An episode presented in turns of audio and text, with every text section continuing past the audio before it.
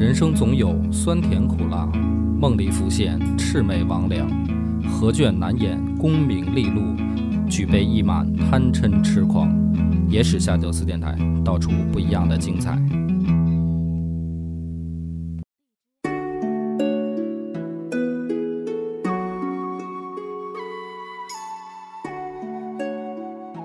大家好，欢迎收听野史下酒，我是主播恶八波。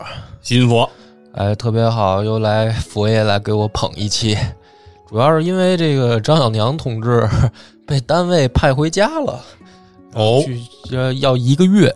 哟。啊，这一个月我们可能都要都要请不同的朋友来带个班儿什么的。这要开始两地分居了。啊，分居一个月，所以这个今天今天逮着佛爷就赶紧先跟佛爷录一期。因为今天要讲的这个事儿呢，确实是还是一个需要历史功底和文学功底的哎呦，啊，这还不是一般人能来的。有点害怕。哎，所以这这佛爷在，我也心里放心了许多。讲什么呢？是这么个由头，嗯，就是王者荣耀最近它不是新出了一个皮肤吗？哦，新出一个皮肤，呃，是和这个滕王阁序联动，哎呦，就是等于跟这个，呃，估计是跟这个文旅部门有关系，哦。联动出了这么一款皮肤，也算是弘扬中国中华传统文化的这么一个嗯。好事儿吧。嗯，这个皮肤呢，我刚一看的时候，我就颇为心动，哎呦，哎、这个特别对我的胃口，嗯我就喜欢这种带点儿古风古韵的，然后有点儿文化气息的这种皮肤。呃，所以呢，我就上网还真查了一下这个皮肤啊，反正我查的是十月九号的新闻，嗯，就是就是他这个王者荣耀的皮肤也会经常做一些评测啊，因为皮肤还有评测皮肤有评测，哦有有排名统计。啊，这个王者荣耀推出的这款一星的滕王阁序的这个皮肤，现在是呃排就是购购买排名啊，就是等于花钱买的这个排名，它现在排在第三，哎呦，还不错那就刚上它就卖这么卖这么多了。啊、就是呃，嗯它不是它不是说按总计，啊它是说最近这段哦，比如它是这一周之类的。哎，对对对，这么一个啊，排名。呃，然后呢，评分呢也是打到了九点一的高分就大家可以给这皮肤打分儿它会对有统计，它会有，比如说也有投票的这种哦统计，也有这种反正就是等于王者荣耀他们自己的统计，嗯，反正有的是五星好评的这种，有的是打分嘛，十分满分的，它这打分的那个现在是九点一分，嗯，这就挺高的了。那排在它前面呢，因为它排排第三嘛，嗯就是购买的这个排名，排第二的是妲己的十之骑旅。啊，这个大家可能要是不玩这个游戏的呢，就没概念。嗯，我这么说吧，就是妲己这个英雄嗯，在法师里面，就是你你玩一局游戏，肯定是五个位置里面有一个人在玩法师嘛。嗯妲己的出场率在法师里面排第二哦，出场率非常高。啊，就第一就是安琪拉了。哦，就是比如说你参加一局游戏，如果两边选法师的话，其中也要选，可能就会选一妲己，嗯她是排名第二的。嗯那这个一星呢，它的出场率就是妲己的这个排在第二的出场率大概是百分之二十八点六，哦，也就是说，你一局游戏里面百分之二二十八的情况可能会有一妲己，一百局有二十八局有妲己。哎，差不多就是这么个意思吧。嗯，一星呢只有百分之三点九，哎呦，就是说滕王很低啊。对，滕王阁序的这款皮肤，嗯，它的出场就是说它的用的这个英英雄它只有百分之三点九的出场率，但是按照这个等于去时间的这个这一段时间的统计，它的购买的情况已经排到第三了，就第二是一个出场百分之二十八的英雄，它只是一个百分之三点九的英雄，但是它的皮肤的数卖的这个数据已经排在第三了。那就是说，甭管用不用得上，我也想买，对这意思呗。哎对嗯所以呢，这个我就想了一下，我感觉啊，这只是我个人的感觉，就是说明什么呢？这个中华文化的这个传统魅力它，哦，它是能打动人的，就是因为从价格上来说，就刚才我说的这两款皮肤，嗯它是一样贵的，哦就是妲己那个也是多多少钱呀？差不多七十多块钱就这一皮肤，一个皮肤，七十多块钱，就是说它价格是一差不多一一样的。那出场率和这个就等于，因为妲己是一个小姑娘，嗯一美女啊。这个滕王阁序这个一星呢是一个小伙子，嗯对吧？就是反正怎么感觉都是那小姑娘，因为游戏嘛，是吧？嗯在游戏里面，小姑娘可能会略受欢迎一些。但就是因为这个皮肤，它的这个等于关注度一下上升，当然也是最近官方在做活动啊，嗯。所以我就想说，今天这个契机，我想讲的这个故事就是《滕王阁序》哦这个皮肤它背后的故事，嗯。因为它跟《滕王阁序》联动嘛。嗯。啊，其实对于这皮肤，它发的那个技能的时候，它会念《滕王阁序哦背诗》啊，他会出招的时候背诗，啊，当然不会背全篇了，啊就是一些部分的节选啊，就是说特别怎么说呢？嗯，我觉得对于小朋友来说是一件那就是说你得穿上这皮肤啊，他发招就会出现这个语音，就会出现这语音不穿的人就没有这语音了。对对哦对对对，那就是说，猜到那么多人买，为什么呀？嗯就说明 为了喜欢呗，哦对吧？喜欢这个等于《滕王阁序》嘛，要不然的话，我去你觉得那你说还有什么其他原因吗？嗯，对吧帮助自己背课文。嗯，也有可能吧，我觉得对于小朋友来说是个好事儿。所以这么个契机，今天我想讲讲《滕王阁序》的故事嗯啊，因为虽然咱们上学的时候，《滕王阁序》也是等于必必学的课文儿嗯啊，但是其实呢，只是《滕王阁序》的好像节选吧。我记得我没有通篇背过《滕王阁序》，我记得上学的时候好像只是背了节选，也可能我记错了啊。呃，只要求好像背一段儿好像对，就是背了一段儿。啊，就背落霞与孤鹜齐飞那段。对对对。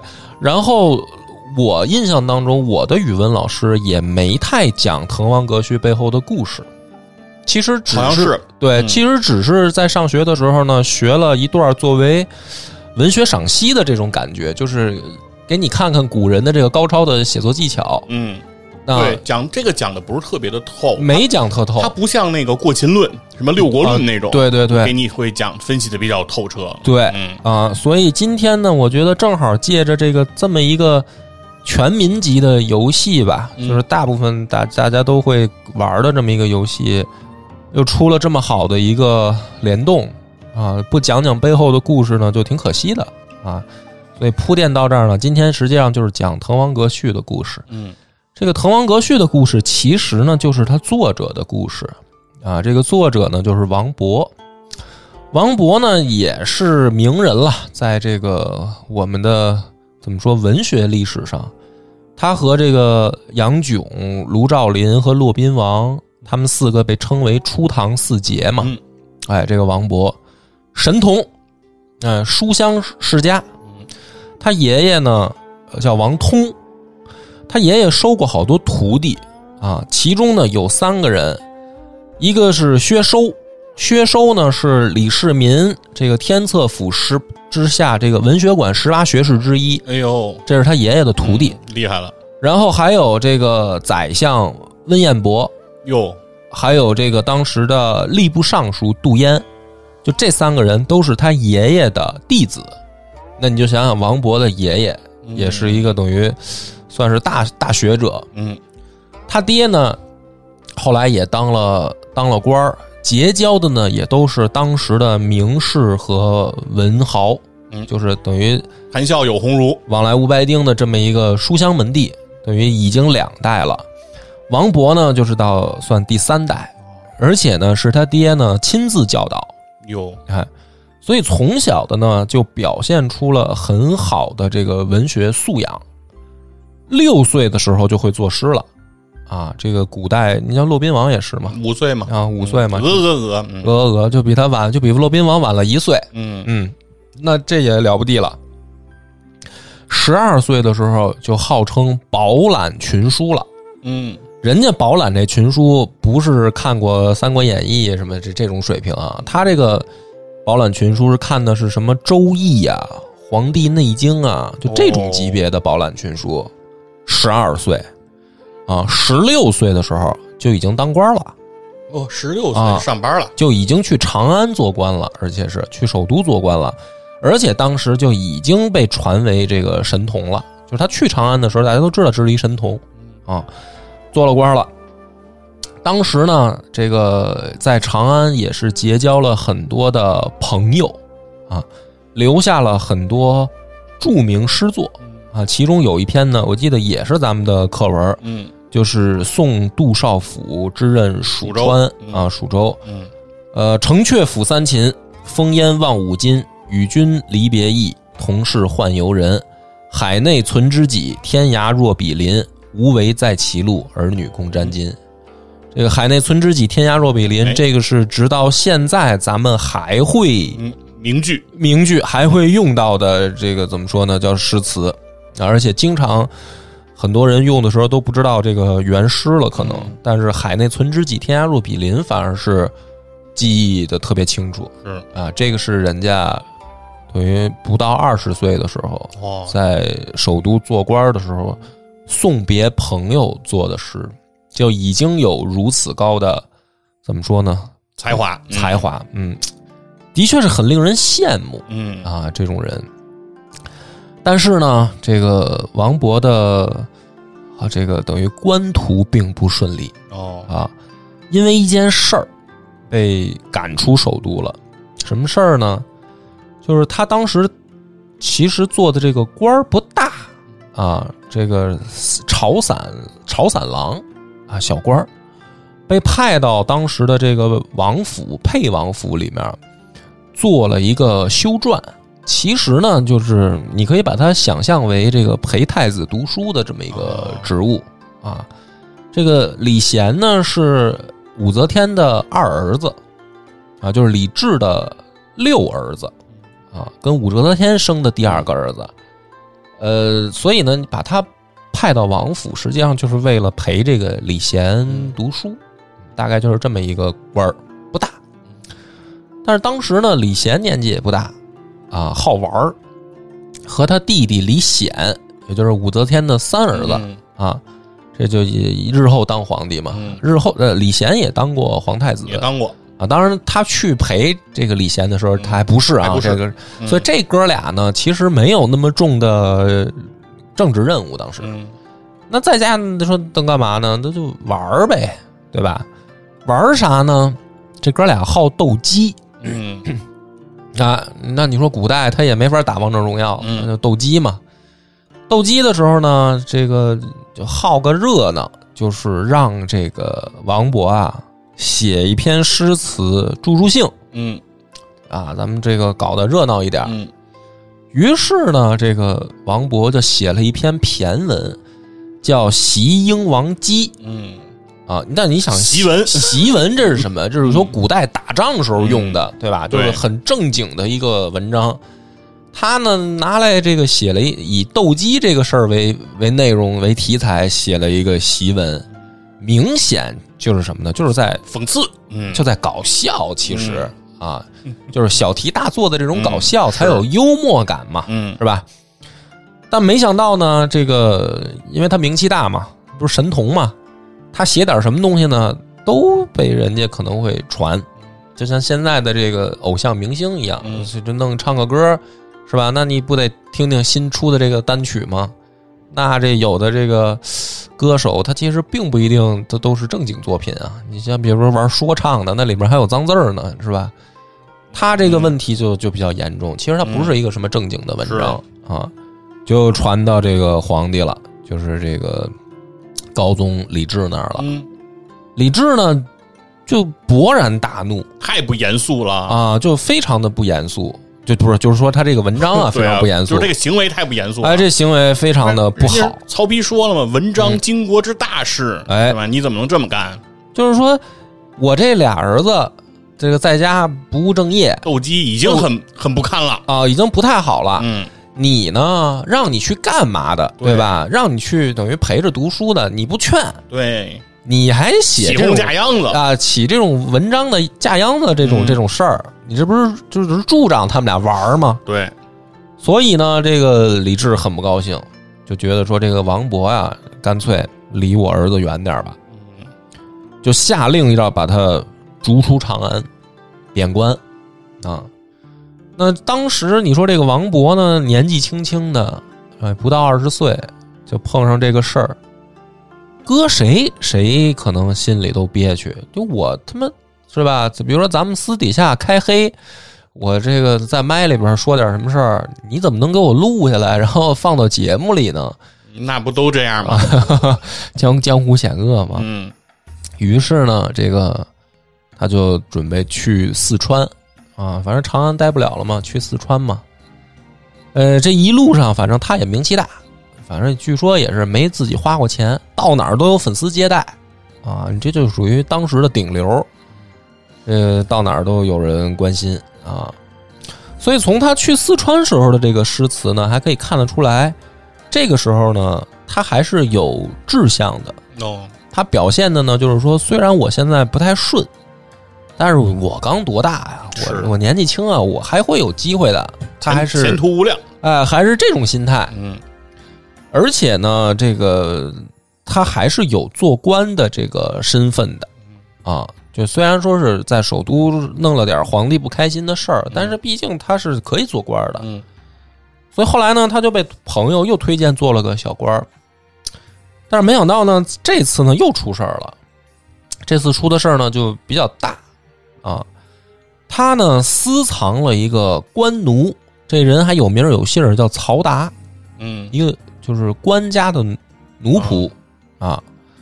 呃，其实呢也是好心心善，说可能看这个奴仆生活啊，受苦，受苦啊，或者怎么样的，或者说可能这个奴仆碰上什么事儿，他嗯要逃跑啊，帮人家。他帮人家，就就是说把人给藏起来。但是实际上这个事儿呢，当时呢肯定是犯法了，就是你私藏官奴这个是犯法的，呃，甚至是可以问死罪的啊，啊。就当然不会那么严重了嗯啊，但是说肯定是犯法了。这个王勃呢也是年轻啊，当然也有不同的说法，有人说是被陷害了。嗯啊，反正结果是什么呢？就是他属于两头堵，你既不能自首啊，也也怕被人家逮着，怎么办呢？他就把这个曹达给杀了 嚯，啊！帮人帮到家吧。哎，啊他就害怕呀，害怕被人家这个告发嘛，嗯啊，他就把这官奴给杀了。嗯，那这一下呢，就杀人这个这个罪名，就是二罪并罚嘛。那就既私藏了官奴还还杀了人还，杀害官奴了是吧？哎，嗯这就直接问了个死罪。嗯但是呢，这个王勃幸运点儿正，他正好碰上这个天下大赦啊啊，所以呢，就是捡回一条命，没死。嗯但是就是因为这件事儿呢，不但他的这个前途算是断送了啊，有案底了。有案底，对他爹也被牵连了啊，他爹呢就被贬到了交趾，这交趾呢就是属于老少边穷地区了，嗯就是咱们现在的越南。嗯，嗯，是。他爹都受牵连，所以王勃这个时候呢，属于是真的遭到了这个精神暴击。嗯。啊，就不像他刚去四川那会儿，觉得哎，你们我还年轻，我还暂时的。我还有机会，嗯是不是？这一回呢，他知道这个可能挺严重的了，也开始反思自己过往的行为是不是有一些轻狂，这个嗯。有点儿是吧？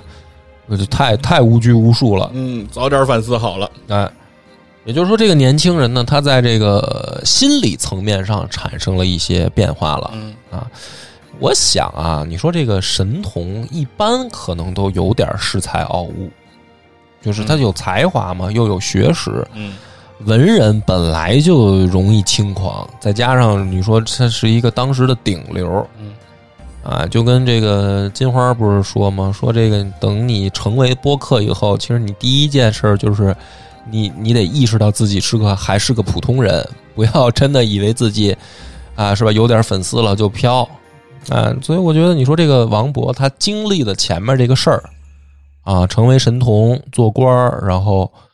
给这个给王爷写诗，写被贬，再到杀人被贬，这个我想是一个过山车的经历，嗯应该是让他引起一些心理触动了啊。也就是在这个时候，公元的六百七十五年，他正好呢，他去打算去交趾啊，探望他父亲。那啊他也没官了嘛，嗯。他就打算去探望他父亲。这个时候呢，路过南昌哦。啊，那就是碰上一件事儿，就是当时的这个南昌刚刚修建好了滕王阁，哎，那么当时的这个就是南昌的长官姓严啊，有的说呢，说是姓名已经不可考了，但是在清人的清朝人的笔记里面发现，还是一这个严长官叫严伯宇，还有没有姓儿？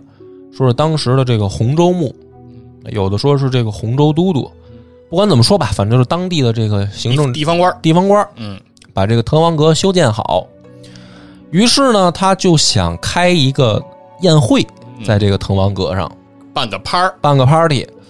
古人呢好这个嗯啊，就是说弄点什么事儿呢，咱都组织一帮文人过来，这个高兴高兴。嗯那么在组织的过程当中呢，文人聚在一块儿，因为孔孔子说过“登高必富”嘛，嗯，啊，就是说你站在高的地儿，你就得写点东西。嗯对，得说点 什么，得说点什么。所以这帮文人聚一块儿呢，肯定就会，哎，写一些这个诗词歌赋这点东西。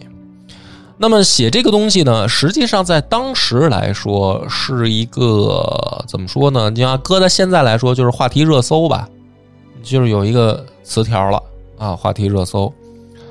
那么这个严长官，或者说这个严严都督，他组织这次聚会的这个目的，嗯就是让他的女婿来作序，给嗯这一次的这个文坛聚会作序。因为你这个大家写诗，然后将来是可能集合成册啊，诗集，啊，然后呢，作为一个流通的这么一个怎么说呢？因为古人、嗯古人就是这样，他就是传阅什么东西啊，是吧？就比如说搁在咱们现在，就相当于发新专辑，嗯是吧？歌曲新专辑，那你歌曲新专辑一般第一个第一首歌就是就是比如说什么叫开头的这个就是属于属于亮相的嘛。那你搁在文章诗集里呢，就是这个序嘛，嗯是吧？它是亮相的这个。那么他这个严长官就想让自己这个女婿来做这一次的序，啊，而且是等于什么呢？头天晚上，哎，就准备好了。实际上呢，第二天呢，他女婿就是当众背一下，啊，不是说真的说你现场，因为他女婿看来也不是说真的那么有才华，嗯临场能临场发挥出来的，发挥就算啊发挥出来也未必有多好啊，嗯，对吧？所以提前一天呢，就就做了一个，就第二天准备背一下。嗯偷看了考题了，对，那么这样的话呢，首先呢，就替他女婿造势，哎，造这个等于有名声啊、有才华的这个舆论，对，想捧自己女婿嘛，捧起来，捧起来，将来呢也好，可能是不是接替自己的这个职位也好，或者说在官场上给他谋个什么一官半职的，这就好弄啊，哎有人脉啊。有，了名望，反正就好好对，好做官了嘛，哎这属于这个严长官煞费苦心，就是邀请当时的这个名士来聚会，嗯等于是给自己的女婿背个书，哎，是吧？正好这个王勃他就路过哎呦，南昌，那这个神童啊，嗯是吧？当时的顶流啊，严长官一想，这你得到会啊，嗯啊，就邀请王勃来参加了这次聚会这不倒霉催的吗？啊。那么当时呢，参加聚会的就是这些来宾，其实大概都知道这个严长官的意思，哦，哎，人家大概心里都有数，是吧？说这个作序的时候呢，他女婿就该亮手艺了，哎，文章无所谓，都是人情世故，对，江湖不是这个打打杀杀，对，对吧？嗯但是呢，这个就出岔岔子了。嗯王博不知道这事儿啊。嗯王博一想说，哎，人家好心邀请我来啊，参加聚会，啊，就是想看看我有多大的能耐呀，对？吧？那那你说我能贡献什么呢？我不得给人贡献一篇文章吗？嗯于是呢，当说这个说到说今天大家挺高兴啊，嗯咱们这个开始这个是诗词大赛吧？那么谁能给大家来做个序呢？王勃的起立了啊，说那个那我不才，要不我给大家做个序吧？那你这一下呢，就比较麻烦，哎，这个你你做的好不好的，这问题是这个事儿，他就不该有人跟自己女婿抢。啊，对吧？你说这这这这他起来做一序，然后你比如说，哎，我说你做的不好，你坐下吧，你来女婿你再来一个，也不合适，这也不是待客之道啊。也不是待客之道嗯啊。再说这个，万一这神童他做的不错呢？这你说说，这不是得有比较吗？是，对吧？就反正这事儿弄得这严长官啊就不痛快嗯，所以情情商之王王勃，啊，所以这严长官就回这个后面说：“那个，那你们先坐嘛，你坐、坐，你不得歇会儿吗？我先回去休息休息吧。嗯实际上呢，就是撂脸子了嗯，不乐意了。啊。在座的诸位呢，这些嘉宾也也都看出来了，嗯啊，也都不是傻子。但是王勃呢，这时候已经开始即兴创作了，嗯，上上劲了哎，上劲儿了，喝酒了也。啊就。说这酒就坏事儿，嗯，是吧？来了卖了，要喝就得喝这个百梦姐千枚饮。我家伙，这个严长官呢，在后面嗯。就跟仆人就说，说他就是写写一两句，你就来跟我报告一次、哦，啊，我不能在前面看嘛，嗯。不给他这脸，嗯。但是我想知道他写的怎么样。是，啊。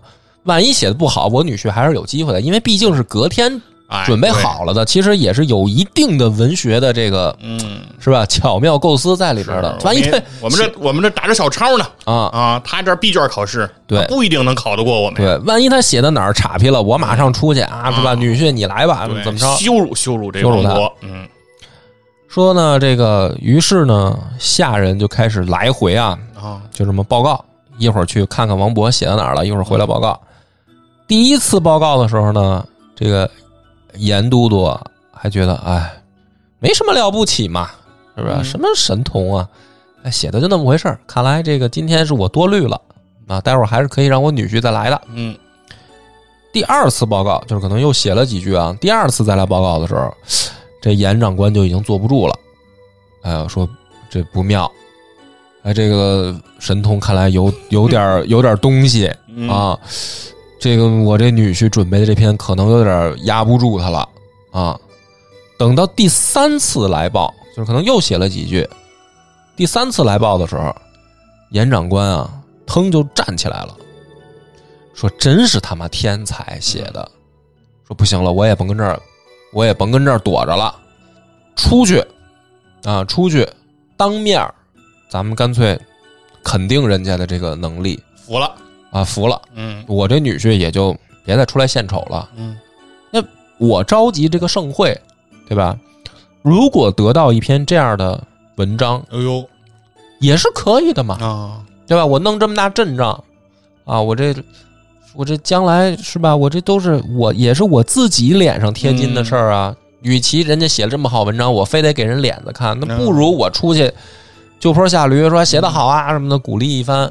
那我这个格局打开了，格局打开了，嗯。嗯，于是呢，这个就是这个严都督就来到了外面来亲自来看这个《滕王阁序》，所以下面呢，咱们就大概讲讲这个嗯《滕王阁序》啊，写了到底写的什么，全文是什么，别咱们就弄一节选背诵，嗯。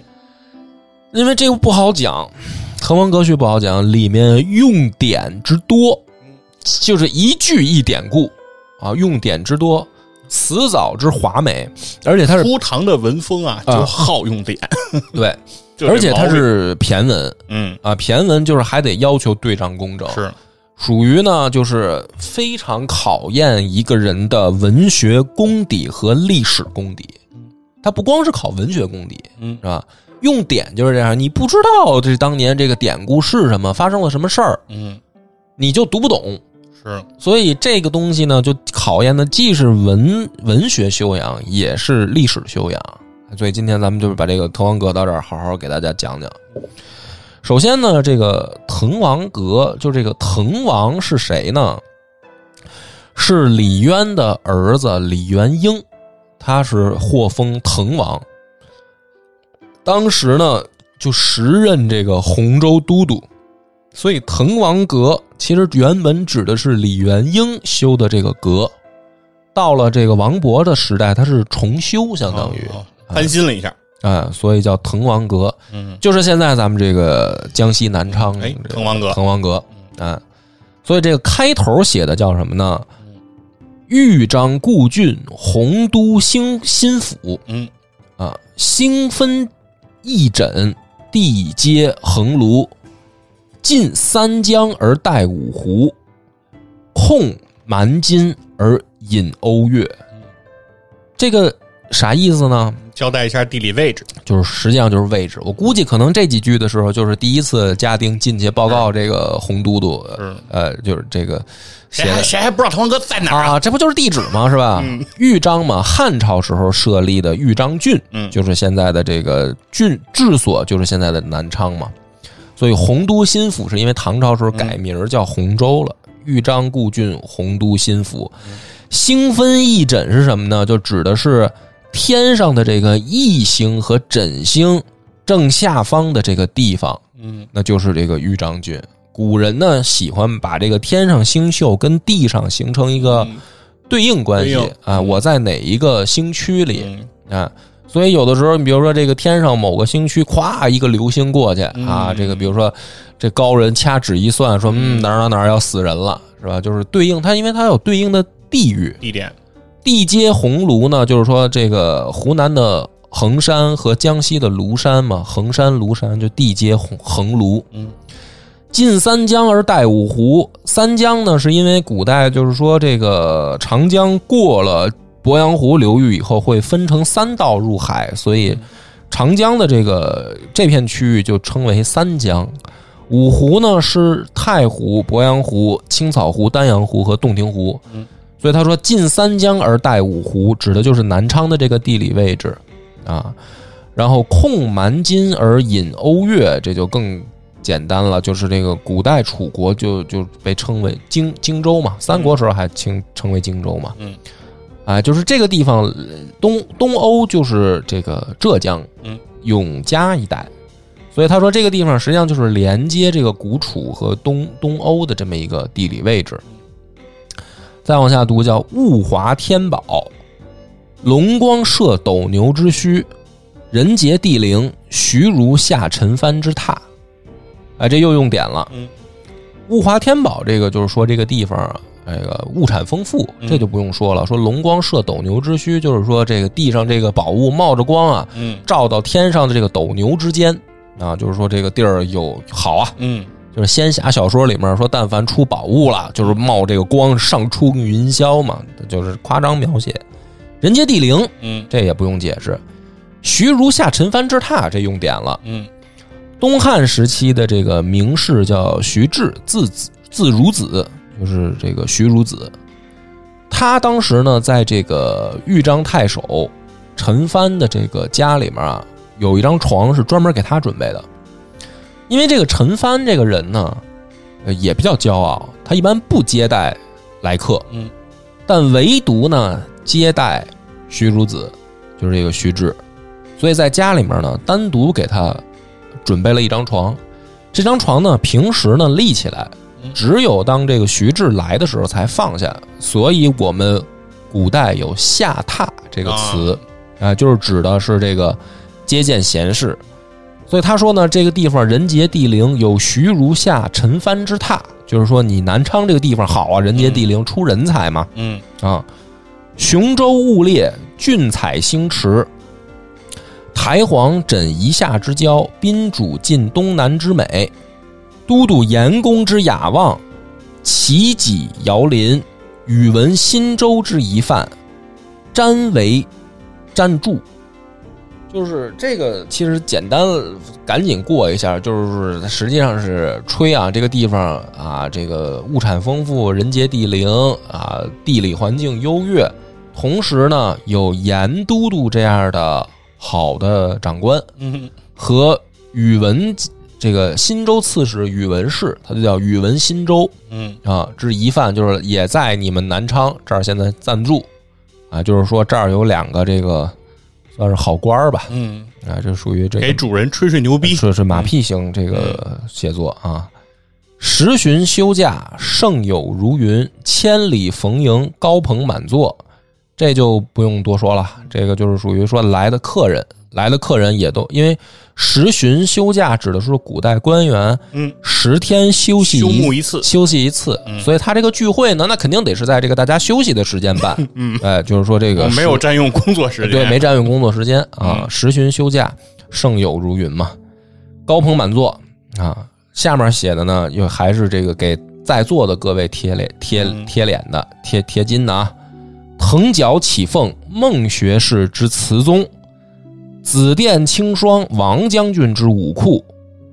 这个孟学士和王将军肯定也是在座的两个客人，嗯但是呢，看来也不太出名，就是后世不太可考。对后世不知道具体指的是谁了。嗯那么这个藤角起凤呢，指的是文采，嗯就是说你写的这个文章啊，如这个腾龙起凤这种状态。嗯，紫电青霜呢是古代的宝剑名儿，紫电和青霜这是两把剑啊。那就说王将军，你们家的这个武器库里面有这种好武器，说明什么呢？说明你武艺高强啊啊，啊。那么再往下呢，说家军作宰，路出名区，童子何之恭逢圣剑，这是说自己。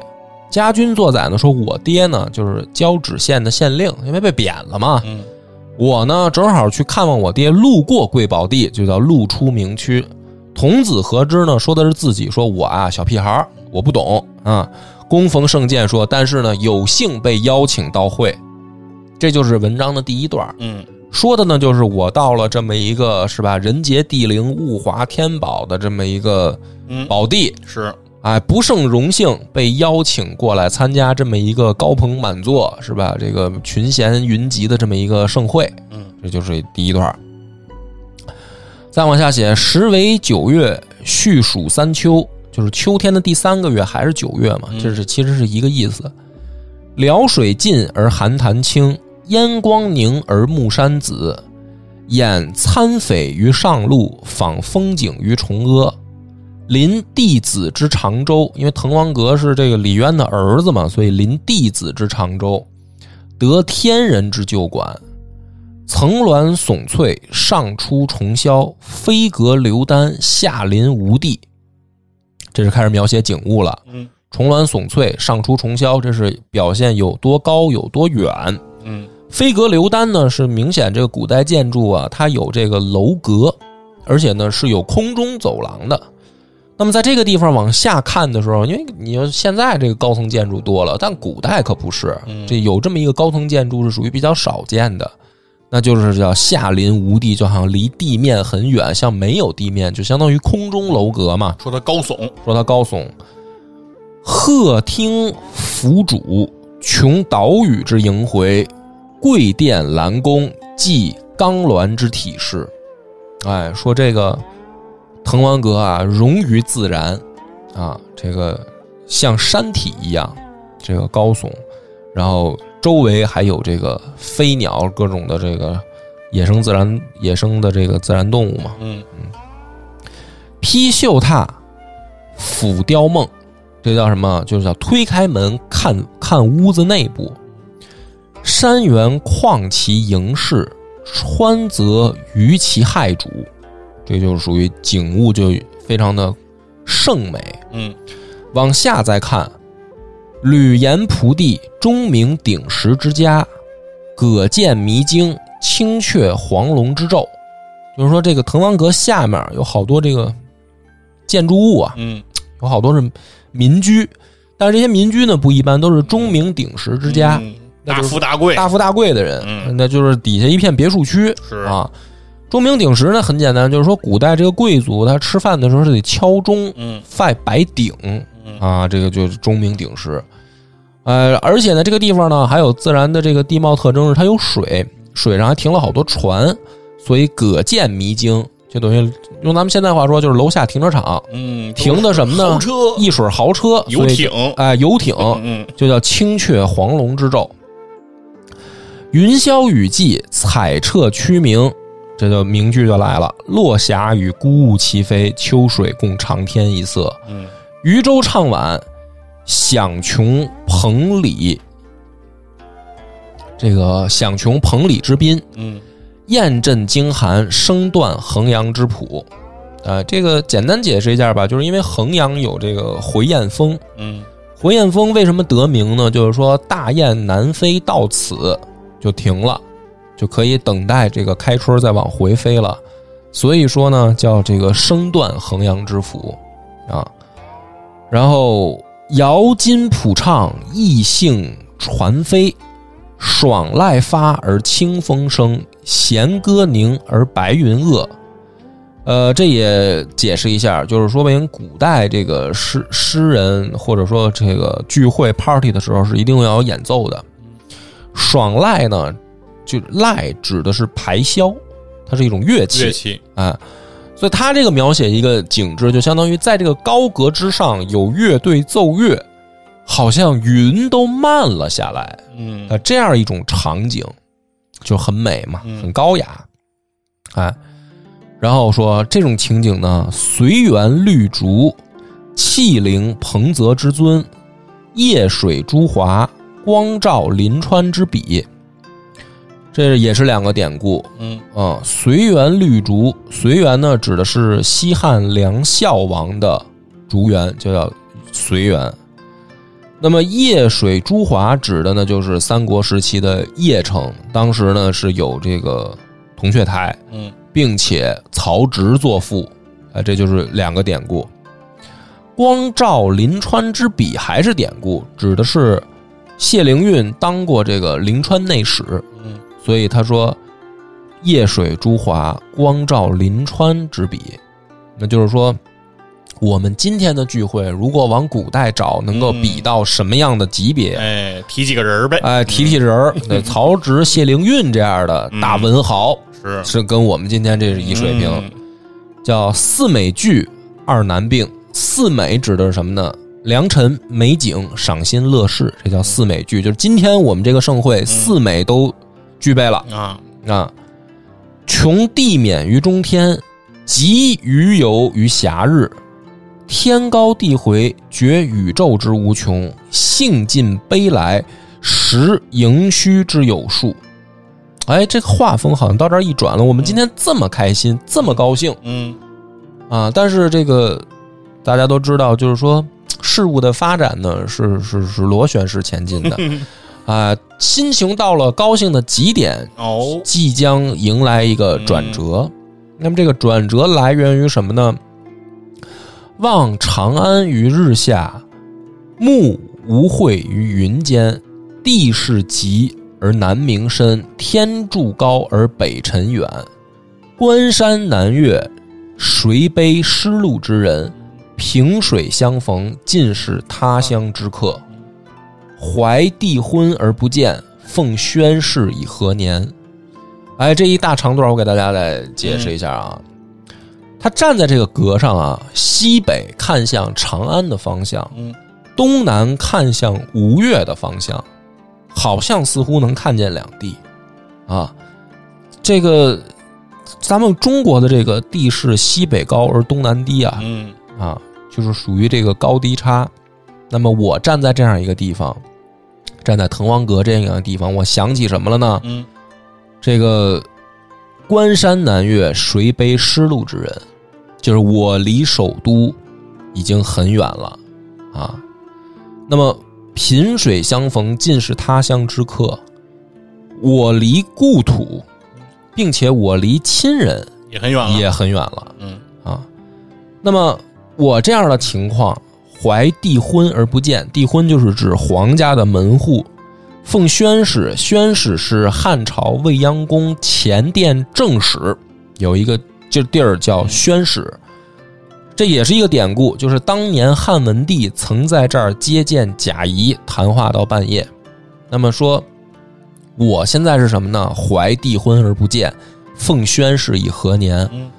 我什么时候才能重新见到这个皇帝，皇帝才能被复起，才能被起复？因为我现在属于是落魄之人，是的，这么好的景致嗯，是？吧？就是刚才吹了这么一通嗯牛，但是让我想起了一些这个我自己的这个潦倒嗯，和这个不堪强烈的对比，啊！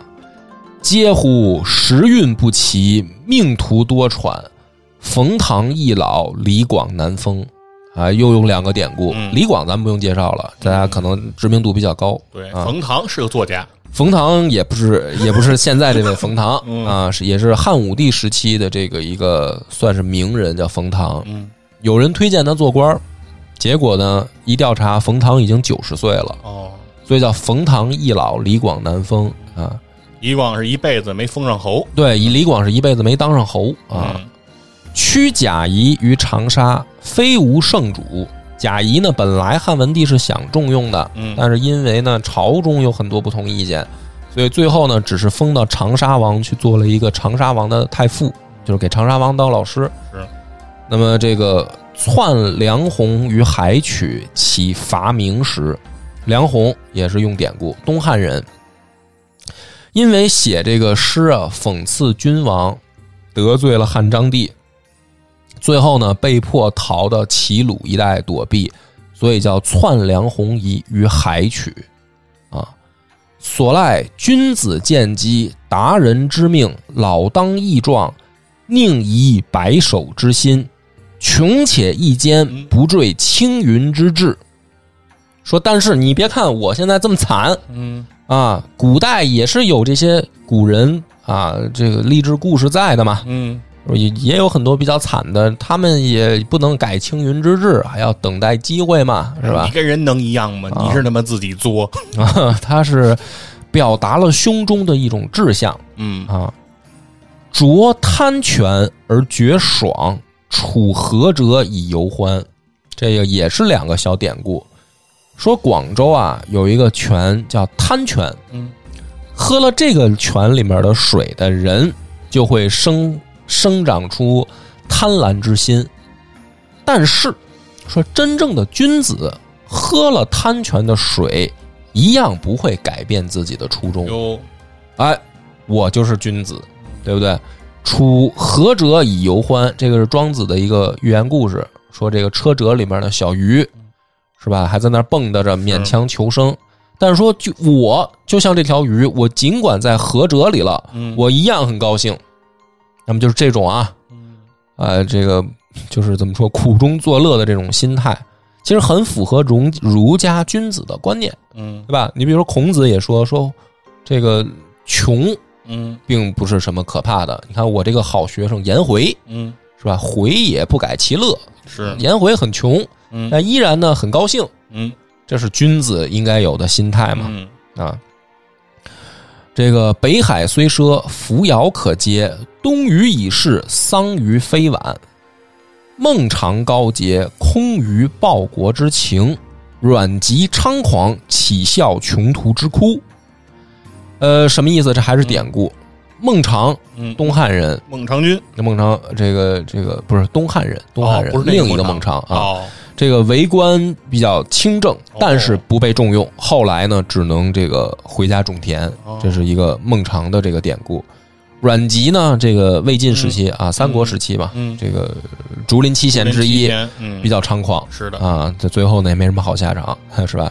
但是他在这儿写这两个呢，就是说，呃，有就像这样的悲惨际遇的古、哦古人，嗯也是存在的，但是呢，不能像他像这个阮籍一样，嗯。就是说我啊，我不得意，我就就怎么说，就这么猖狂，失去礼法的这种状态也是不对的，哦，还是应该保持希望的。哎呦。啊。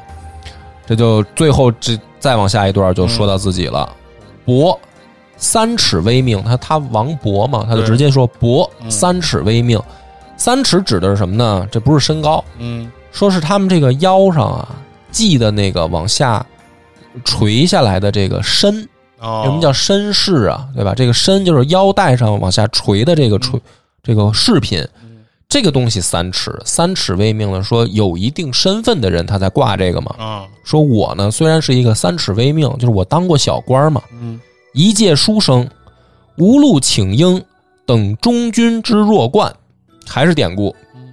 汉武帝的时候想收复南越，就派了一个叫中军的将军，想让他去劝说南越王归顺。结果这个家伙说：“你给我一条长缨，就是相当于绳子，我去了以后肯定把南越王给你捆回来。嗯。所以这个叫请缨。啊、啊主动请缨是这么是这个这个意思啊，它就是典故的。嗯。他说：“我呢，一介书生，无路请缨，等中军之弱冠，就是我没有这个自动请缨的办法。有怀投笔，慕综合之长风，啊，这个也是典故。南南南朝的这个南北朝时期的这个宋嗯。这个人叫这个穆宗，他说的是愿乘长风破万里浪啊，所以他说这个用了这个典故。乘风破浪，乘风破浪。有怀投笔呢，也是投也是典故，就是班超嘛，嗯。班超不是投笔从戎嘛投，笔从戎，他说当外交家去了，对对对，万里归途。所以他说怎么着不是有机会的呢？嗯是吧？嗯、我还是有机会的。舍簪笏于百龄，奉晨昏于万里，非谢家之宝树，皆孟氏之芳邻。两个典故，谢家之宝树指的是谢安和谢玄的一次问答，就是说我这个问问大家，为什么大家都想把这个子弟弄好呢？然后这个谢玄就说说那那你像像咱们家门前的这个嗯宝树啊，就是种的这个植物，那谁不希望自己家门前种好树呢？就是说，其实还也是很简单的一个比喻，嗯就是说有这好东西，谁都希望自己家里有啊嗯啊，所以就是说，非谢家之宝树，皆孟氏之芳邻，就是孟母三迁的典故。他这意思是啥啥意思呢？就是说，我现在虽然当不了官儿，但是呢，我我我去可以去去找我爹呀、是吧？我爹还在还在那个远方做小官儿，我失去了这个，因为忠孝嘛，我我现在无法尽忠，我还可以尽孝，啊，就是我思路转换一下嘛，我要当一个君子，我怎么当呢？我现在尽不了忠，我可以尽孝。嗯哼，他日趋庭，刀陪礼对。哎，这个孔子的典故啊，孔子的儿子孔鲤走过家里这个庭院的时候，就叫趋庭。他日趋庭，刀陪礼对，金姿捧袂，喜托龙门。杨毅不逢，抚凌云而自惜。哎，这也还也是一个典故，就是杨毅是天子的这个管管狗的，嗯给天子看狗的这么一个小官儿，叫杨得意。但是呢，他推荐了这个司马相如，哦。就是西汉时期的一个典故，所以他叫杨毅不逢，抚凌云而自惜。凌云之这个是西司马相如的这个赋里面用到的词，所以他就写了这么一个典故：中期际遇，奏流水以和残。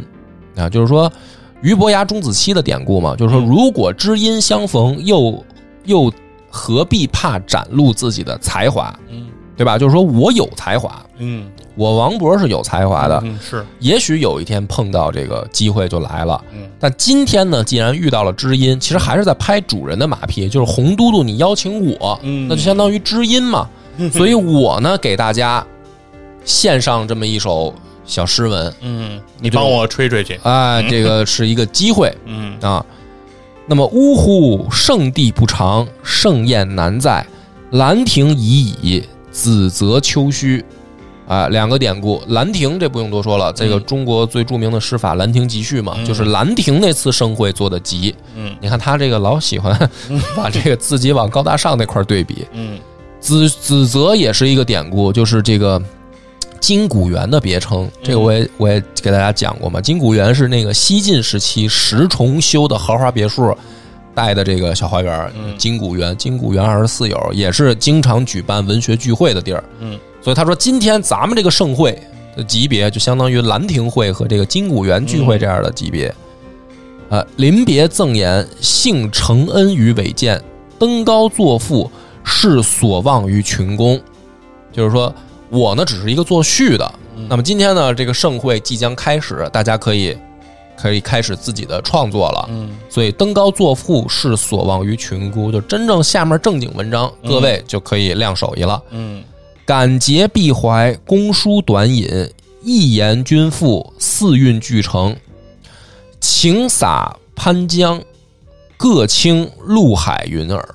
两个典故，潘岳和陆机都是晋朝人。哎，这个南朝人的这个诗品里面说，陆才如海，潘才如江，就是说陆机的这个才华像海，潘江的这个呃这个就是不是潘岳的这个才华像江，所以他说请洒潘江，各请陆海云尔，就是说在座的各位可以尽展才华了啊。最后呢，作诗一首，嗯。叫《滕王高阁临江渚》，嗯佩玉鸣鸾罢歌舞，画栋朝飞南浦云，珠帘暮卷西山雨。闲云潭影日悠悠，物换星移几度秋。阁中弟子今何在？槛外长江空自流。